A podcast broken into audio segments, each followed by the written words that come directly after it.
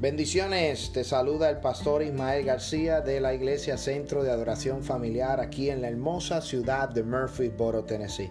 Gracias por tu sintonía, gracias por conectarte a nuestro podcast y esperamos que sea de gran bendición para tu vida. Si deseas bendecir este ministerio o deseas conectarte con nuestro ministerio, nos puedes visitar a nuestra página de internet un llamado una. Será de gran bendición para tu vida. Comparte este audio y bendice a otro a través de la palabra de nuestro Señor Jesucristo. Bendiciones hacia adelante en el Señor.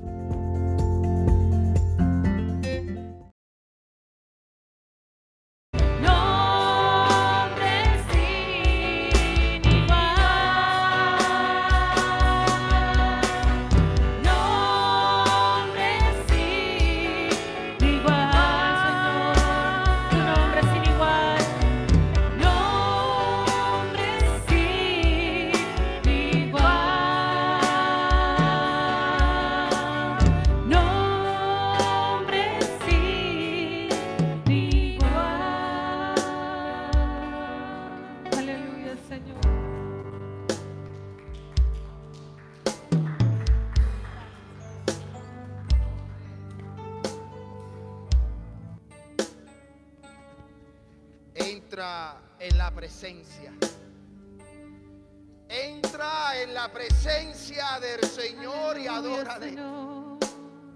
Entra en la presencia de Jesús y adora la iglesia. Entra en la presencia de Jesús y adórale. Aleluya. ¿Cuántos, cuántos vinieron a adorar al Mesías? ¿Cuántos vinieron a adorar al Mesías, a Jesús, el Rey de Reyes y Señor? Cántelo, iglesia, sube esa voz, súbelo, súbelo, súbelo, súbelo, súbelo, súbelo, súbelo.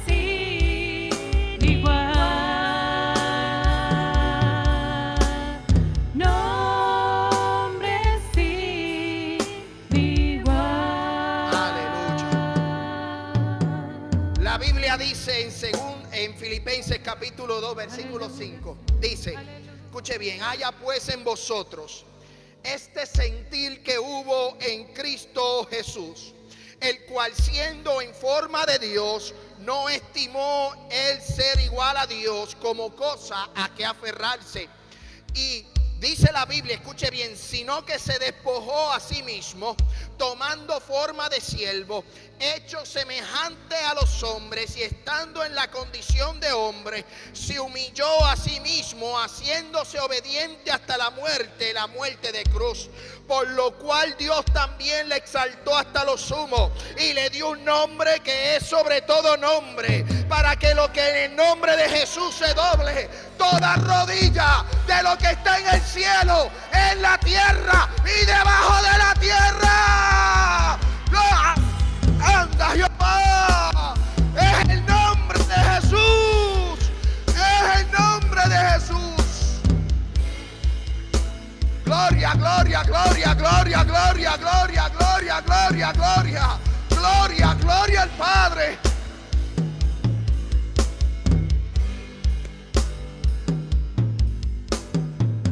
Un nombre sin igual.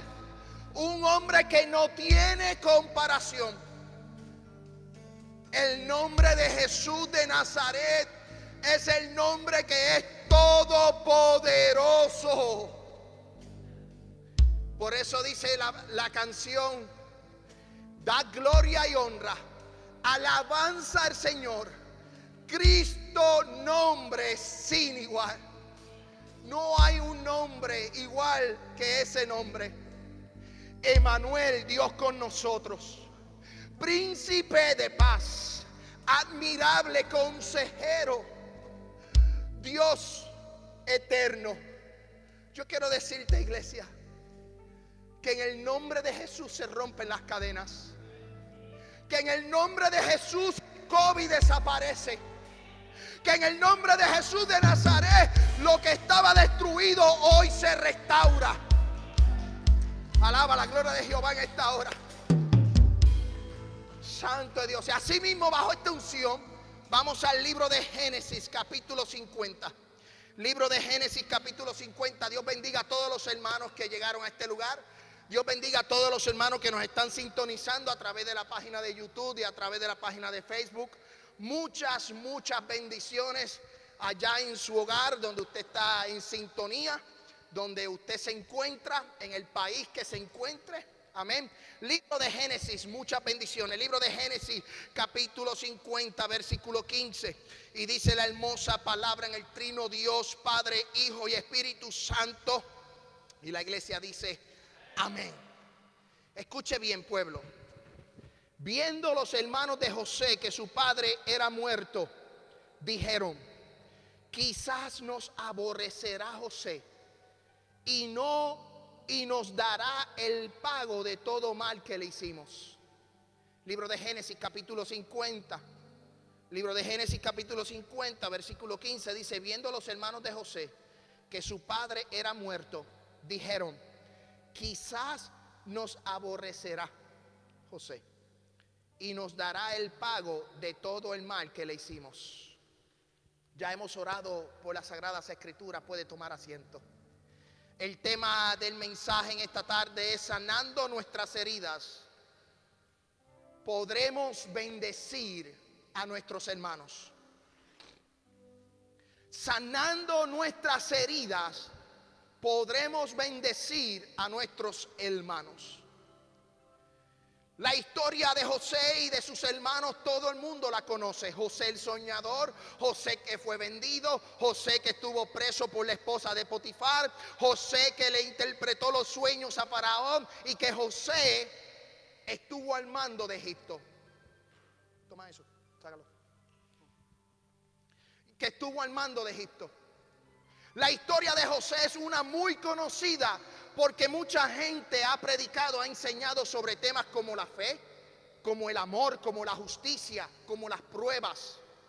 La historia de José nos revela a nosotros uno de, los planes que Dios tenía para el pueblo de Israel. Por las próximas, las próximas pasadas o las pasadas semanas hemos hablado sobre fracaso, hemos hablado sobre eh, cómo restaurarnos, hemos hablado sobre cómo podemos eh, levantarnos después de ese fracaso. Hemos hablado de que hay fracasos que hieren nuestros corazones o que producen heridas en nuestras vidas.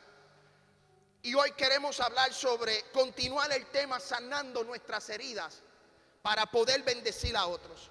Yo quiero que usted vaya conmigo a las Sagradas Escrituras y que usted me siga con la Biblia, libro de Génesis capítulo 37. Libro de Génesis capítulo 37. Escuche bien, porque la historia de José es una historia de fe, es una historia de prueba, es una historia de amor, pero es una historia de justicia. Y lamentablemente su padre Jacob actuó de una manera, obviamente no vamos a entrar en juzgar a Jacob, pero actuó de una manera el cual creó un favoritismo, el cual amaba más a José que a todos sus hermanos porque a José lo había tenido en su vejez y le hacía túnicas de colores. Yo quiero ir a las escrituras, el libro de Génesis capítulo 37, versículo 3, eh, versículo 2 y 4. Escuche bien, esta es la historia de la familia de Jacob José, siendo de edad de 17 años, apacentaba las ovejas con su hermano. El joven estaba con los hijos de Bilha y con los hijos de Silpa, mujeres de su padre, e informaba a José a su padre la mala fama de, sus, de, de ellos. Y amaba Israel. Escuche bien, amaba Israel, a José, más que todos sus hijos, porque le había tenido en su vejez y le hizo túnicas de diversos colores. Y viendo sus hermanos que su padre lo amaba más que a todos sus hermanos, le aborrecían y no podían hablarle pacíficamente. José fue concebido en una edad bastante mayor para Jacob, su padre.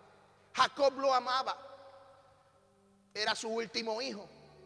Creó una especie de favoritismo, los cuales los hermanos de José, desde el primogénito hasta los que continuaban, le aborrecían. No le podían hablar pacíficamente.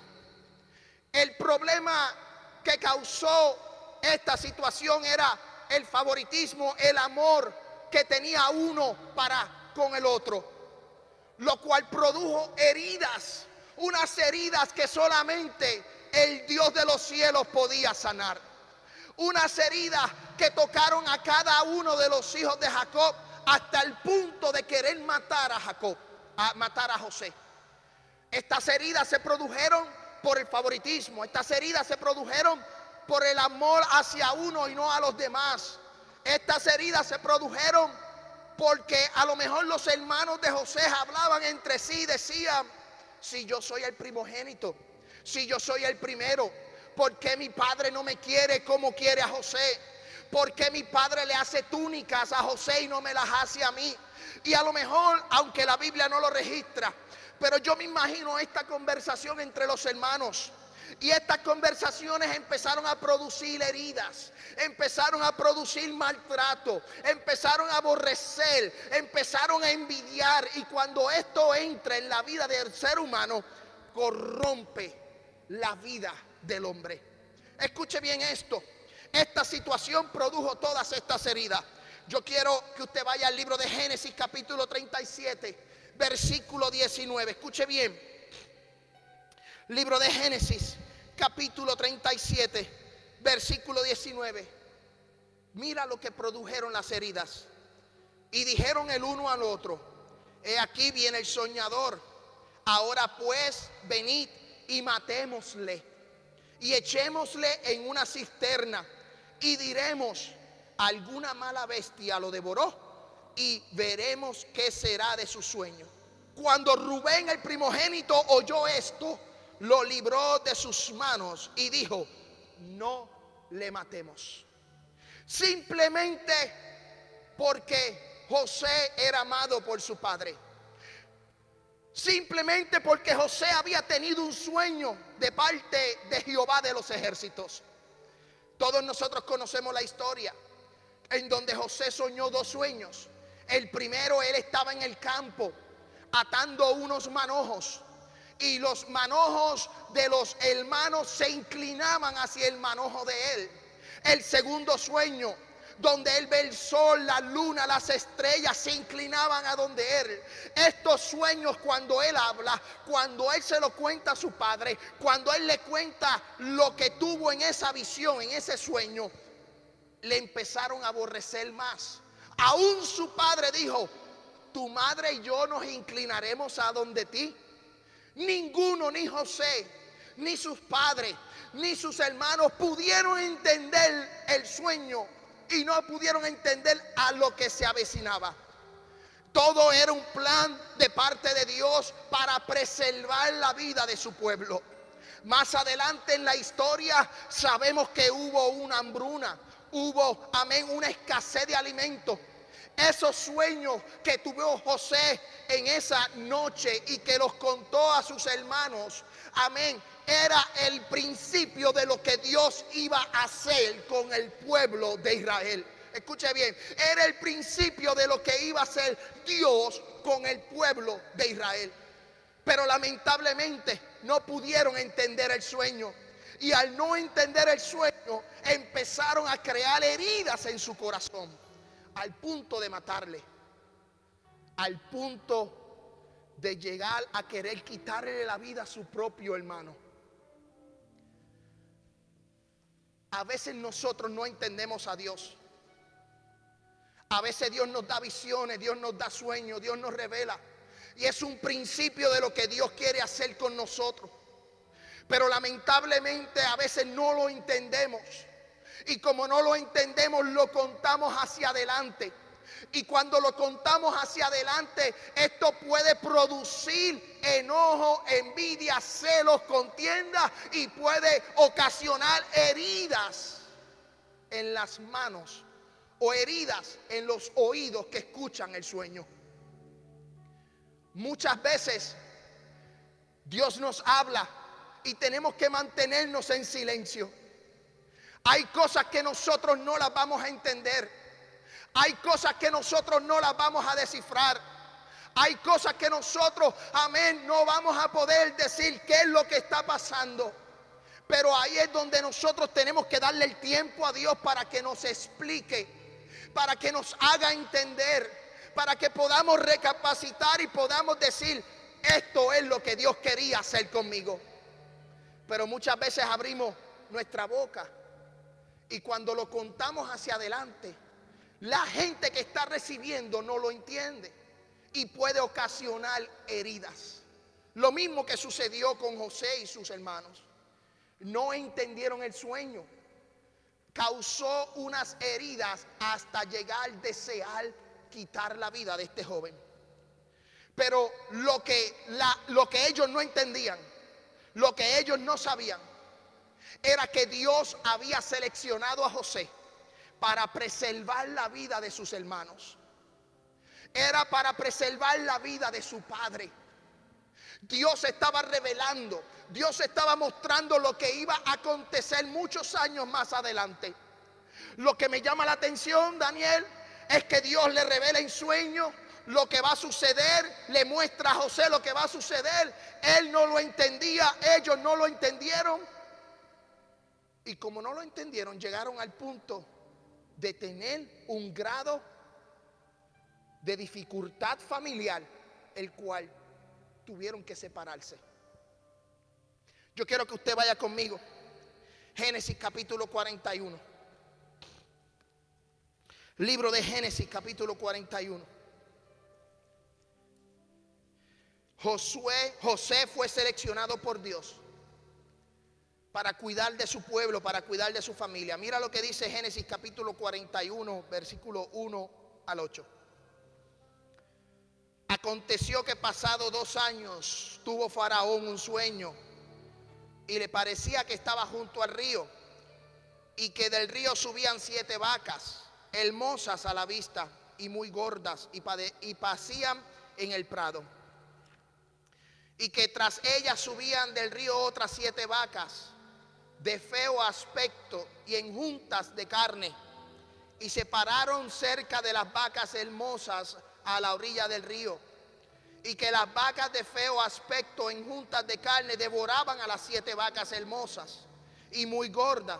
Y despertó Faraón y se durmió de nuevo y soñó la segunda vez que siete espigas llenas y hermosas crecían de una sola caña. Y que después de ellas salían otras siete espigas menudas y abatidas del viento solano. Escuche bien, y las siete espigas menudas devoraban a las siete espigas gruesas y llenas. Y despertó Faraón. Y he aquí que era un sueño. Sucedió que por la mañana estaba agitado en su espíritu y envió e hizo llamar a todos los magos de Egipto y a todos los, sus sabios. Y les contó Faraón su sueño, mas no había quien lo pudiese interpretar. José no simplemente era un soñador.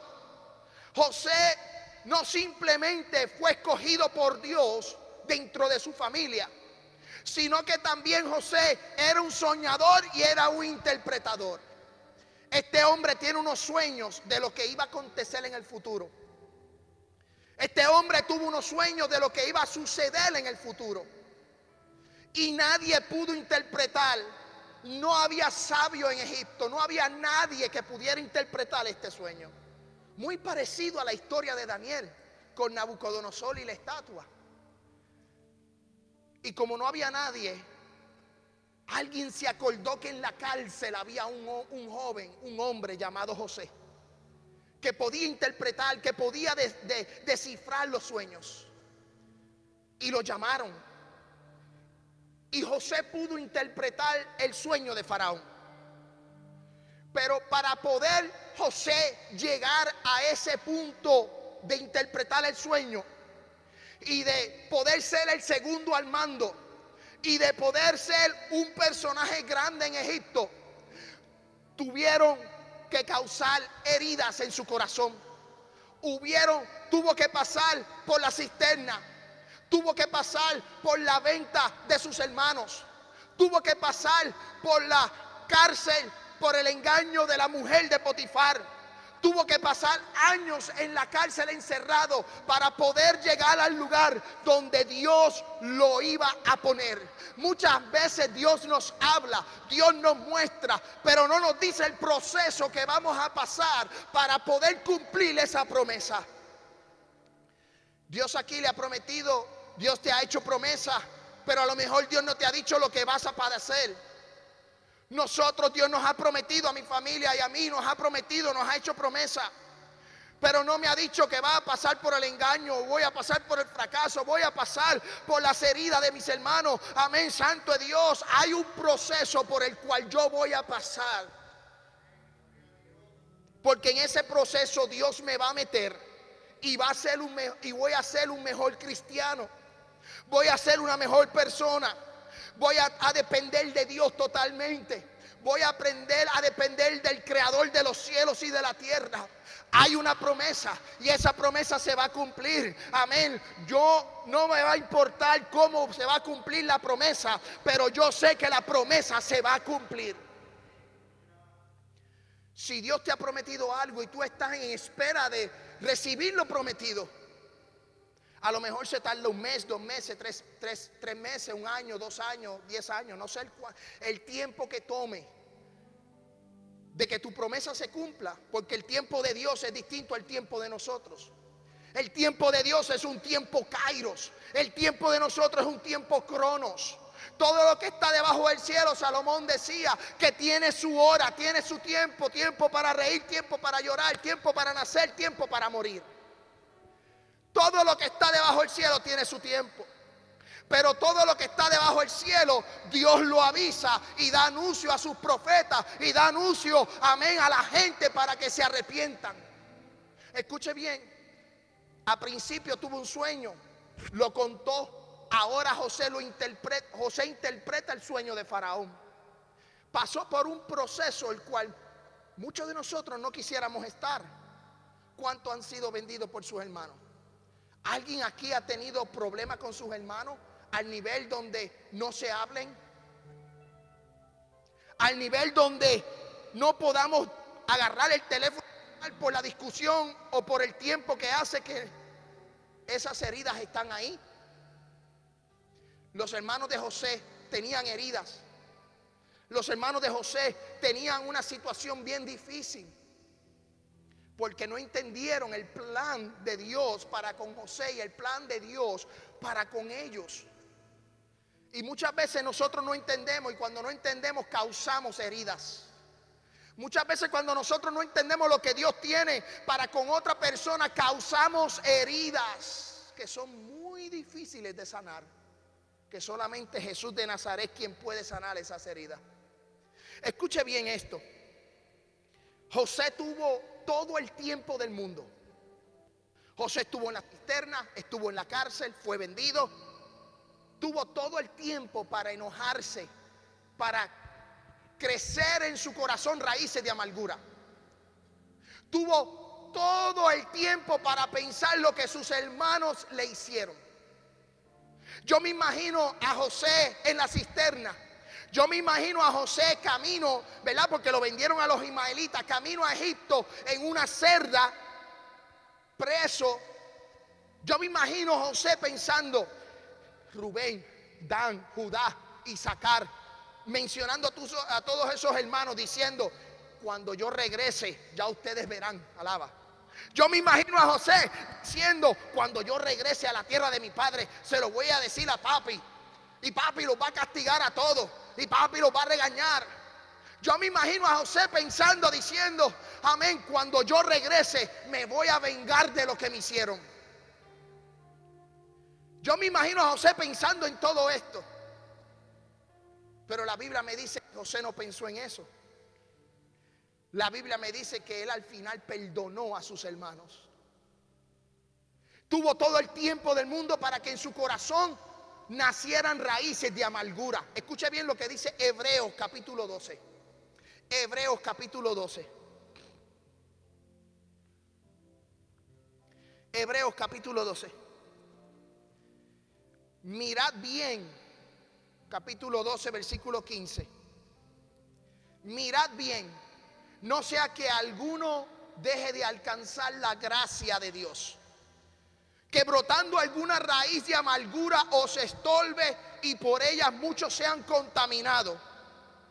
No sea que haya algún fornicario o profano como Esaú, que por una sola comida vendió su primogenitura.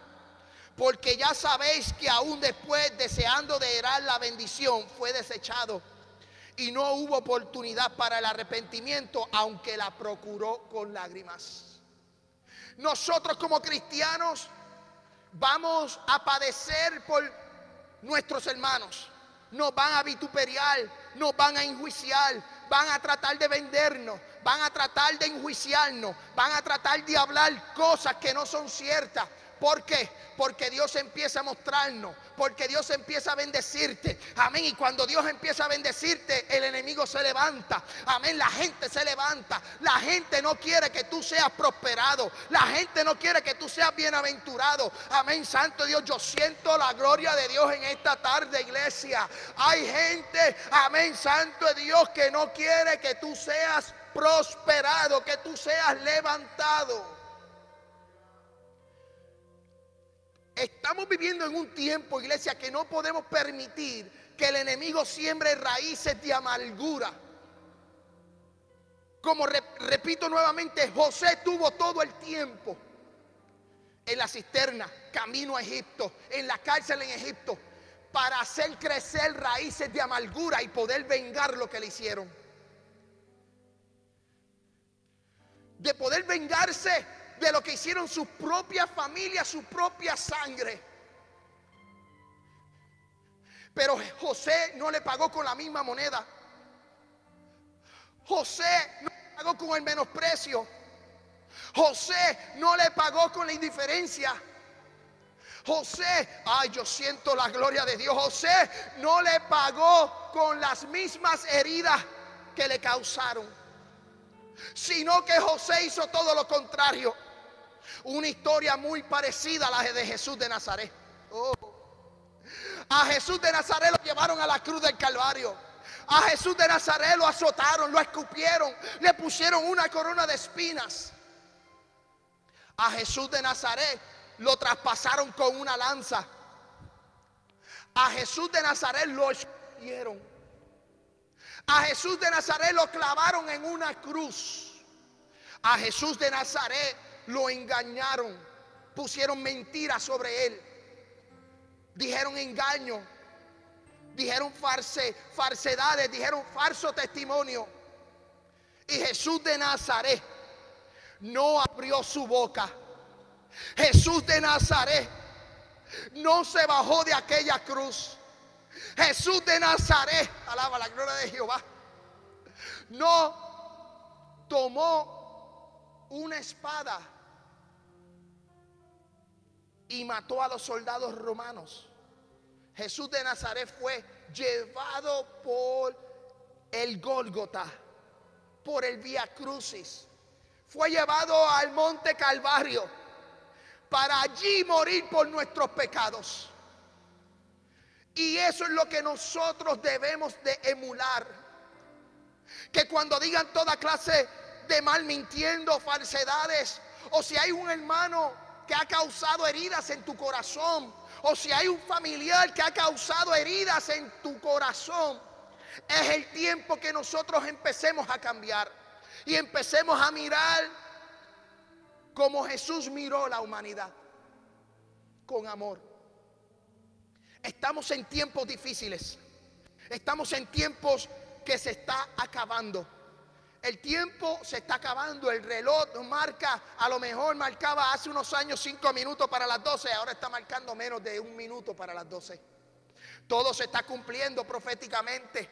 Hace unos días atrás se anunció un acuerdo de paz entre los Emiratos Árabes e Israel. Y en tres semanas estos dos, estos dos ministros van a ir a Washington a firmar el tratado de paz. Y según yo escuchando las noticias, detrás de ese tratado de paz van a venir otros tratados de paz. El tiempo se está cumpliendo y tenemos que sanar nuestras heridas. Tenemos que sanar nuestros corazones.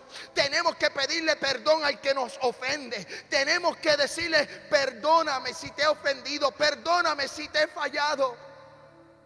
Pero para poder pedir perdón, para poder restaurar nuestra alma, para poder restaurar y, cicatrizar esas heridas, tenemos que tener un encuentro con Jesús de Nazaret.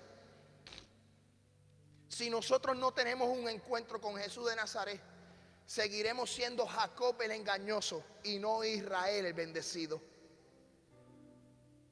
José tuvo todo el tiempo para hacer crecer raíces de amargura y el libro de los Hebreos dice que no podemos crecer esas raíces en nuestros corazones. Porque si esas raíces crecen, vamos entonces a estar ciegos y no vamos a poder perdonar. Lamentablemente el sueño que tuvo José provocó envidia, provocó celos en el corazón, provocó de todo. Lo aborrecieron. Yo no sé si algún día usted se ha sentido aborrecido. Si algún día simplemente porque Dios te ha bendecido. Simplemente porque tu familia ha sido bendita o tu familia ha prosperado. Yo no sé si hay gente que te ha maldecido. Yo no sé si hay gente que ha ocasionado heridas en tu corazón. Pero hoy Dios te dice, y a todos los que nos están viendo, que tenemos que sanar esas heridas. Tenemos que borrar el pasado no podemos ser cristianos buzos. ¿Sabe lo que son los cristianos buzos? Los cristianos que cuando Cristo perdona, vamos a lo profundo de la mar y recogemos los pecados y nos recordamos de ese pecado. Cristo, la Biblia dice, escuche bien, que cuando Cristo te perdona, Él toma los pecados, te perdonó y lo tira a lo profundo de la mar. Pero hay gente que quiere volver a lo profundo de la mar a recordarse de lo que hacía. Y es tiempo de parar. Es tiempo de borrar. Es tiempo de decir, Señor, perdóname. Y ayúdame a perdonar a mi prójimo. Ayúdame a perdonar a mi hermano. Ayúdame a perdonar a mi esposo. Ayúdame a perdonar a mi esposa. Si no hay un perdón, iglesia, cuando esos cielos sean abiertos, nos vamos a quedar. Es tiempo de restaurarnos.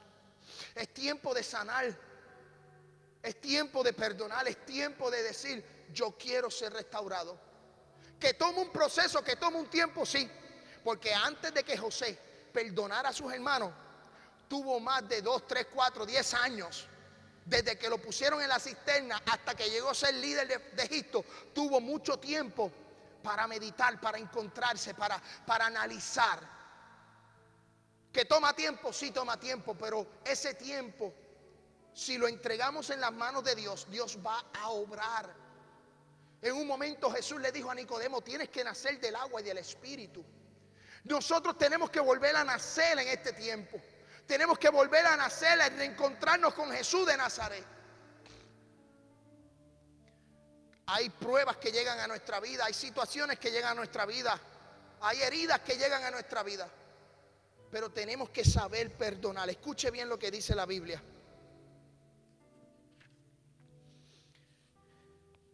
Dios seleccionó a José.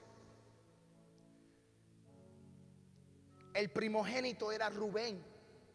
Génesis capítulo 49. Vaya conmigo.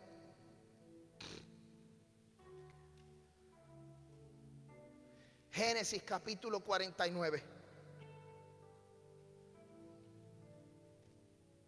Versículo 3. Dice, Rubén tú eres mi primogénito, mi fortaleza, el principio de mi vigor. Principal en dignidad, principal en poder, impetuoso como las aguas. Mira cómo termina, mira cómo va terminando. Impetuoso como las aguas. No serás el principal por cuanto subiste al lecho de tu padre, entonces te envileciste subiendo a mi estrado. Para la sociedad Rubén era el primogénito. Para la ley Rubén era el primogénito.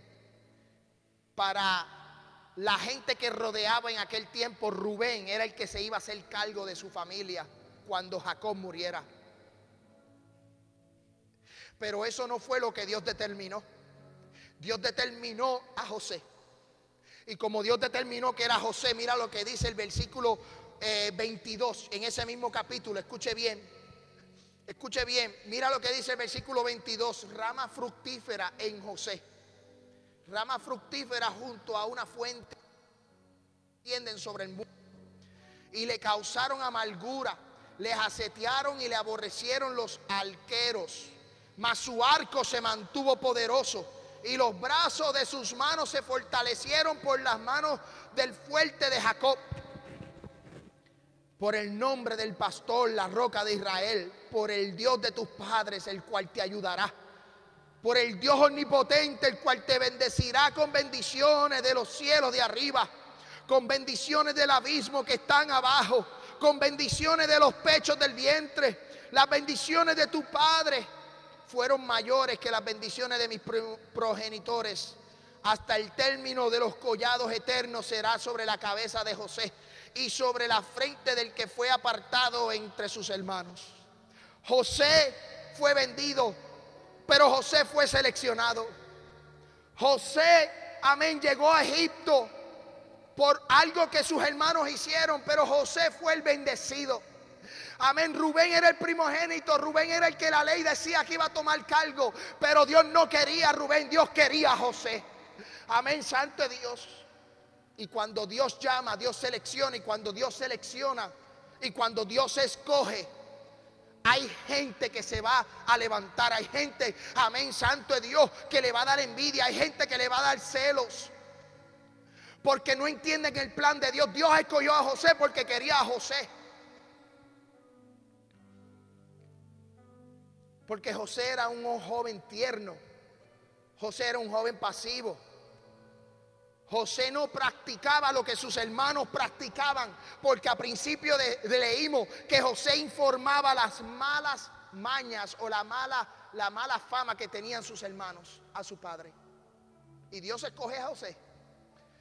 Y por Dios escoger a José, todo esto sucedió. Pero sus hermanos no vieron que Dios lo escogió para poderlo llevar a Egipto y poderlos librar de la hambruna, de poderlo librar de la, de la, de la, de la, de la situación que venía para su pueblo. Iglesia, si Dios bendice a alguien, no te enojes con esa persona. Iglesia, si Dios escoge a alguien, no te enojes con esa persona. No crees heridas en tu corazón. Si alguien en tu familia es bendecida o es bendecido, no te enojes con esa persona. No procures crear raíces de amargura en tu corazón. Dios quiere corazones sanos. Dios quiere corazones limpios. El propósito de Dios fue con José, no fue con Rubén, no fue con Judá, no fue con Dan, no fue con Isaacar. No, no fue con ellos, fue con José. El propósito de Dios está contigo hoy. Pero tenemos que sanar nuestros corazones. Escuche bien lo que dice la Biblia. Luego de todo lo que sucedió, José pudo entender. José pudo entender el plan de Dios. Yo quiero que usted vaya conmigo al libro de Génesis capítulo 45, versículo 4.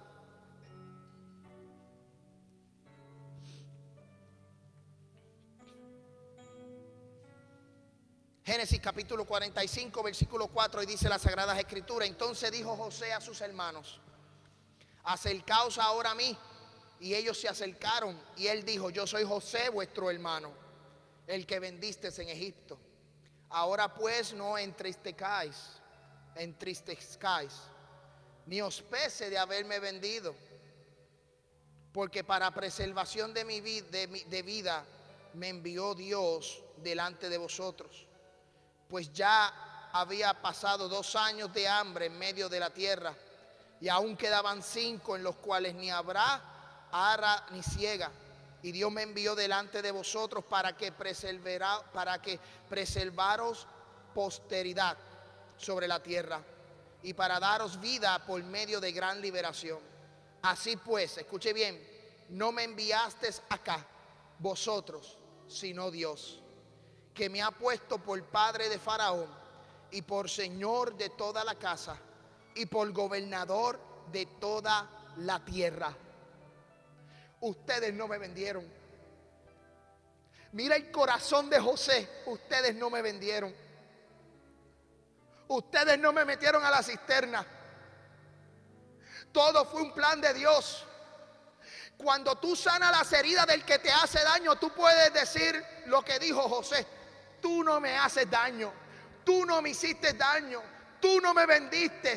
Tú no me metiste a la cisterna, todo fue plan de Dios para llegar a Egipto. Todo lo que te sucede es plan de Dios para que tú crezcas espiritualmente y llevarte al nivel donde Él te quiere llevar, llevarte al lugar donde Él te quiere llevar.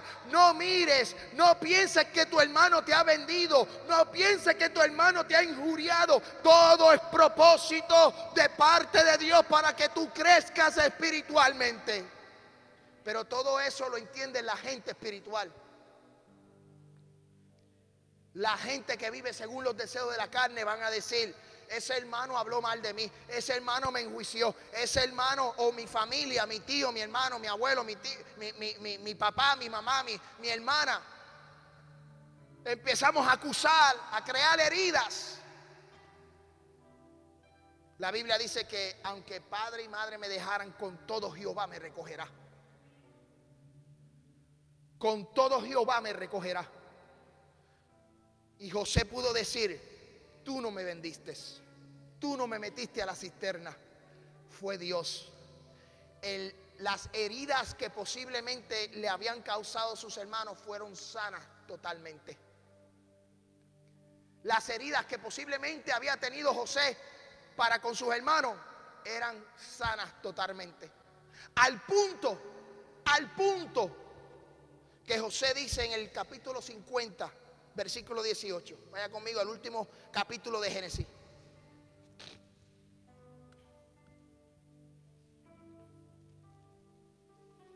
Al punto que dijeron,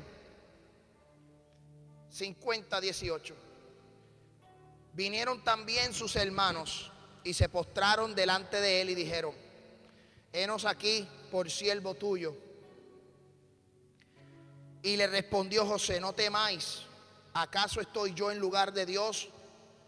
Vosotros pensasteis mal contra mí, mas Dios lo encaminó a bien para hacer lo que vemos hoy, para mantener en mi vida, en vida a mucho pueblo. Ahora pues, no tengáis miedo, yo os sustentaré a vosotros y a vuestros hijos Así los consoló y les habló al corazón. Tú me vendiste, ahora yo te sustento. Tú hablaste mal de mí, pero ahora yo te bendigo. Ahora tú dices lo que dijiste de mí, Ah, ay, yo siento la gloria de Dios. Ahora yo te voy a bendecir. Amén, me vendiste, me pusiste en una cisterna. Pero ¿sabes qué? Ahora soy yo el que voy a sustentar tu vida. Ahora soy yo el que voy a hacer prosperar tu familia. ¿Por qué? Porque Dios ha estado conmigo. Porque Dios sanó mi corazón. Porque Dios sanó mis heridas. Alaba la gloria de Jehová en esta hora. De algo negativo, de algo negativo, Dios hizo algo positivo. Sus hermanos dijeron, papá murió. Mamá murió, ahora José se va a vengar. Ahora José va, va a hacer eh, todo lo que nosotros hicimos. Lo que sus hermanos no sabían era que José no le iba a pagar con la misma moneda. José le iba a pagar con misericordia. José le iba a pagar con bendición. José ahora iba a ser el primogénito. Ahora José era el que estaba a cargo.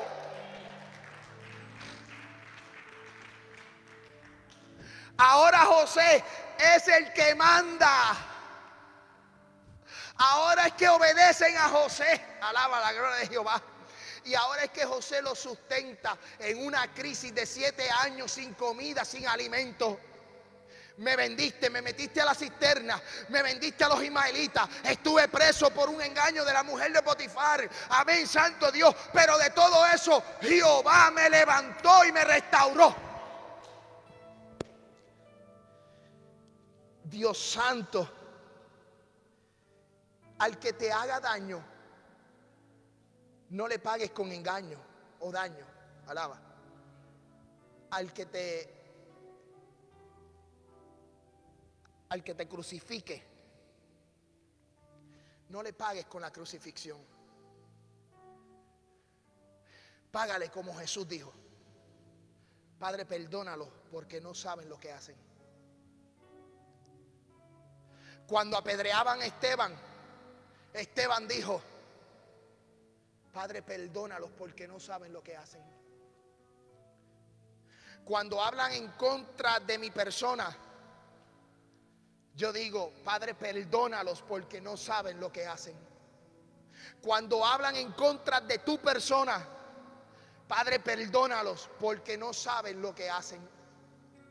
Porque me vendieron pero ahora, mira lo que yo tengo que repetirles esos últimos versículos del capítulo 50, del 18 19 dice, y le respondió José, no temáis, papá murió, mamá murió, ya no está con nosotros, ok, ya no está con nosotros.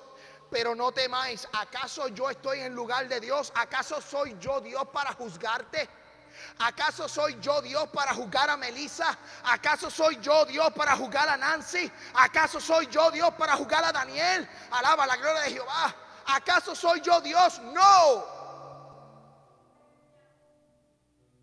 No somos Dios para juzgar a nadie.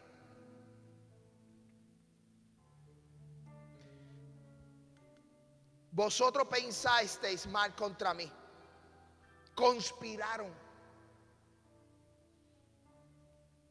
Mas Dios lo encaminó a bien para hacer lo que vemos hoy, para mantener en vida mucho pueblo. Ahora pues no tengas miedo, porque yo os sustentaré. Yo os sustentaré a vosotros y a vuestras hijas. Y así les consoló y les habló al corazón. Abraham murió, Isaac murió, Jacob murió ahora están los hijos. Rubén, que era el principio, era el vigor, iba a estar sometido al menor. Porque a veces lo que Dios hace no tiene sentido. Si Dios escoge a una persona, no juzgues a esa persona. Porque va a producir en ti heridas si Dios bendice a un familiar, no lo juzgue porque va a crear heridas. Si Dios bendice esta iglesia, amén. Las demás iglesias no pueden entrar en envidia porque va a crear heridas. Si Dios bendice a otras iglesias, nosotros no podemos tener envidia porque va a crear heridas. Y Dios quiere que nosotros sanemos nuestras heridas. Marcos capítulo 11, versículo 25 dice, y cuando estéis orando, cuando estéis orando, perdonad si tenéis algo contra alguno, para que también vuestro Padre que está en los cielos os perdone a vosotros vuestras ofensas. Porque si vosotros no perdonáis, tampoco vuestro Padre que está en los cielos os perdonará vuestras ofensas. Primera de Juan capítulo 1 versículo 9 dice, si confesamos nuestros pecados, Él es fiel y justo para perdonar nuestros pecados y limpiarnos de toda maldad. Segunda de Corintios capítulo 2, versículo 7 dice así, al contrario vosotros más bien debéis perdonar y consolarle para que no seas consumido de demasiada tristeza, por lo cual os ruego que confirméis el amor para con él. Tenemos que perdonar, tenemos que sanar nuestras heridas. Tenemos que decirle al Señor, gracias, porque aunque me enjuiciaron, hablaron, tocaron a mi familia, tocaron a mi vida, tocaron a mi casa, no vamos a pagar con la misma moneda. Puestos en pie. saturarme de tu espíritu.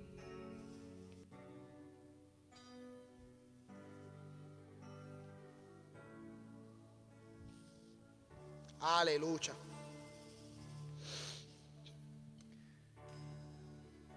El éxito, el cristiano tiene éxito cuando aprende a perdonar. El, cristiano tiene éxito cuando aprende a, a perdonar. El cristiano tiene éxito cuando aprende a perdonar. El cristiano va a aprender cuando nosotros aprendamos a perdonar. Cristo quiere que nosotros perdonemos a aquel que nos hace daño. Y yo quiero orar por perdón en esta tarde.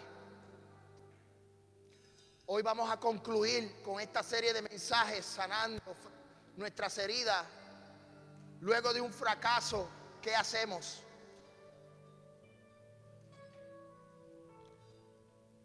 Dios viene hablando a esta iglesia. Dios está hablando a alguien en particular. Dios está hablando a alguna familia. Dios está ministrando. Que tiene que perdonar. Que tiene que perdonarse.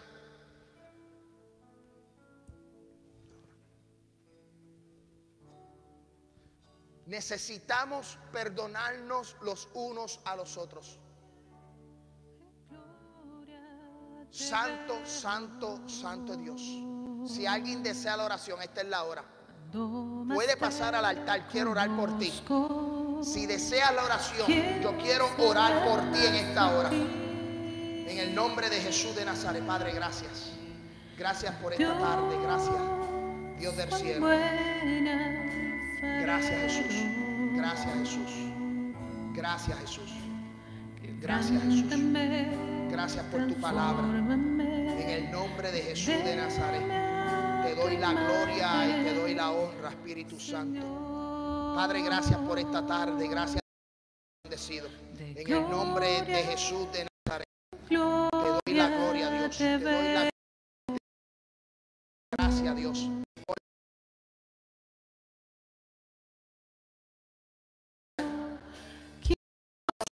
levantarnos, restaurar, Dios del cielo, nuestra vida.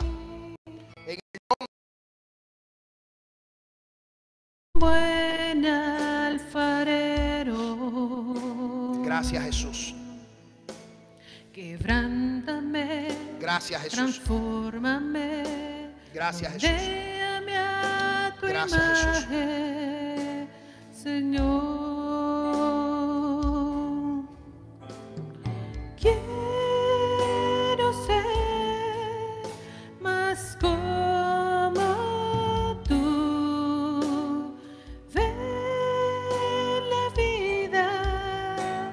Gracias, Jesús.